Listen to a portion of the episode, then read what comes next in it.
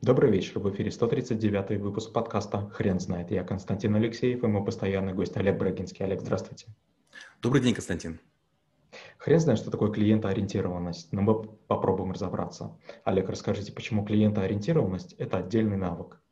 К сожалению, в большинстве случаев, когда мы с кем-то общаемся, мы пытаемся казаться лучше, казаться выше. То есть так или иначе есть какая-то борьба за иерархию. То есть с кем бы мы ни общались, в большинстве случаев мы вот пытаемся решить, кто круче, кто, кто, кто выше, кто интереснее. Клиент-ориентированность – это необычный навык. Как, не сильно опуская свой уровень, а, услужить другому так, чтобы и достоинство не потерять, но и оставить приятное впечатление о себе как о сотруднике компании или, скажем, бизнесмене, предпринимателе. Вот как раз следующий мой вопрос. А где грань между клиентоориентированностью и таким понятием, как клиент всегда прав? Ну, во-первых, я точно считаю, что клиент не всегда прав. Между клиентом и сотрудником я всегда выберу сотрудника.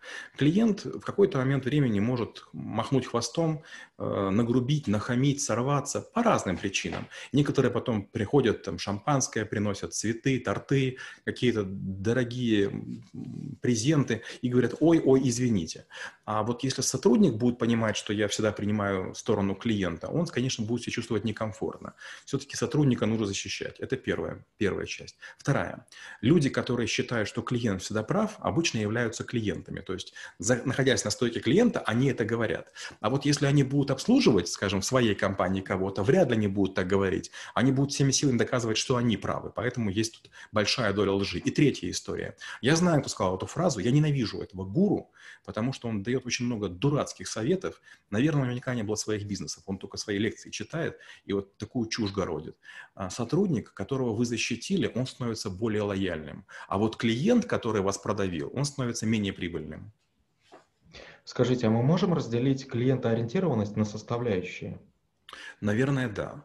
Э, в клиент-ориентированности в первую очередь важна диагностика, то есть нужно диагностировать себя, а, клиента и ситуацию. Во вторую очередь нужно, безусловно, иметь а, некий, некий сценарий, заранее разработанный, то есть провести некоторую аналитическую работу, которая является почти постоянной. То есть после каждого конфликта, после каждой недоработки, бывает такое, что клиент, в общем-то, ушел и претензий не имеет, но мы-то как компания, мы понимаем, что мы не дорабатываем, скажем, у нас такое в бюро Брагинского часто бывает.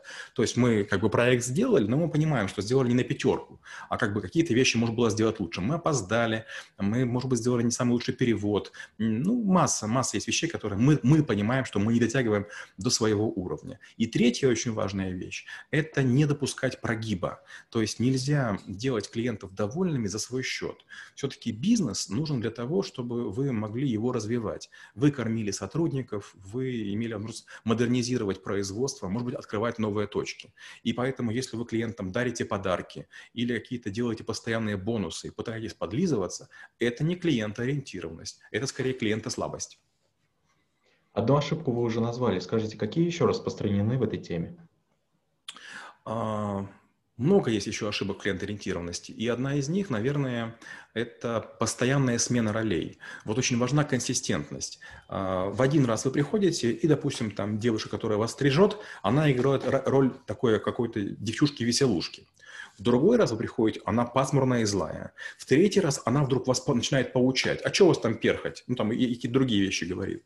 Вот нельзя играть разные роли. Вы должны быть только в одном амплуа. Вот какую-то маску вы одели, надели, и вот весь период работы вы должны ее соблюдать. Конечно, в какой-то момент времени вы можете пройти тренинг, обучение или решение принять. Вас, может быть, повысили, изменили ваш функционал. Вы можете переодеть маску, но только не меняйте ее потом. То есть чем дольше вы будете в одном амплуа, тем людям будет проще понять, э, с чем они имеют дело. Представьте, что вы купили набор столовых приборов, и они все имеют одинаковые рукоятки. И вы, не глядя, берете, а это ложка. Не глядя берете, а это вилка. Не глядя берете, а это нож. И вы все время думаете, ну как же их начать, начать разобрать?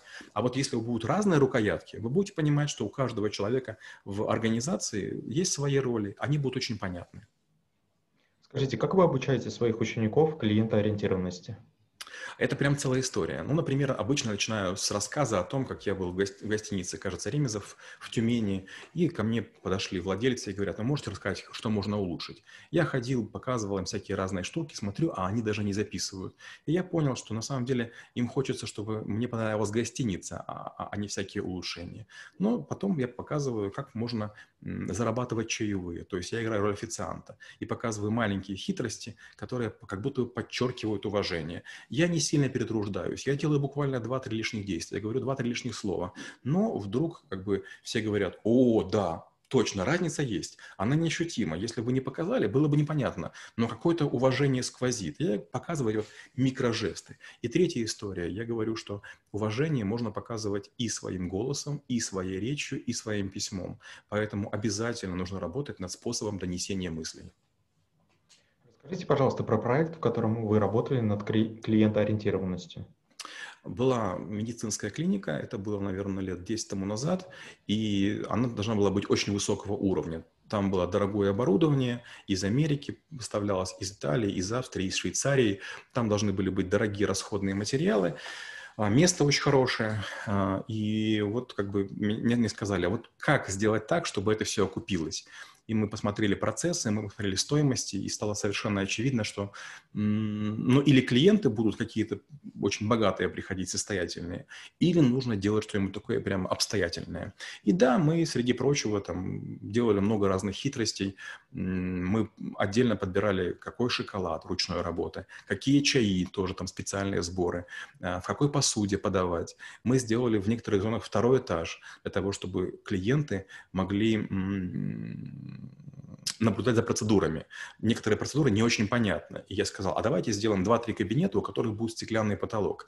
И если клиент хочет получить скидку, скажем, там 5% или 10%, мы будем обслуживать его в этом кабинете. На лице находится маска, то есть как бы такая большая, крупная, то есть человеку узнать нельзя, там никакие интимные зоны мы не показываем, но тем не менее как бы сквозь прозрачный потолок все время могут а туристы, потенциальные клиенты смотреть и понимать, можно ли сделать какие-то процедуры. Это было прям очень таким хорошим решением. Многие видели процедуры, смотрели, что там тело не краснеет, что люди не дергаются, вроде бы интеллигентно, все медленно, спокойно, и говорили, вау, это очень интересное решение. Олег, спасибо. Теперь на вопрос, что такое клиентоориентированность, будет трудно ответить. Хрен знает.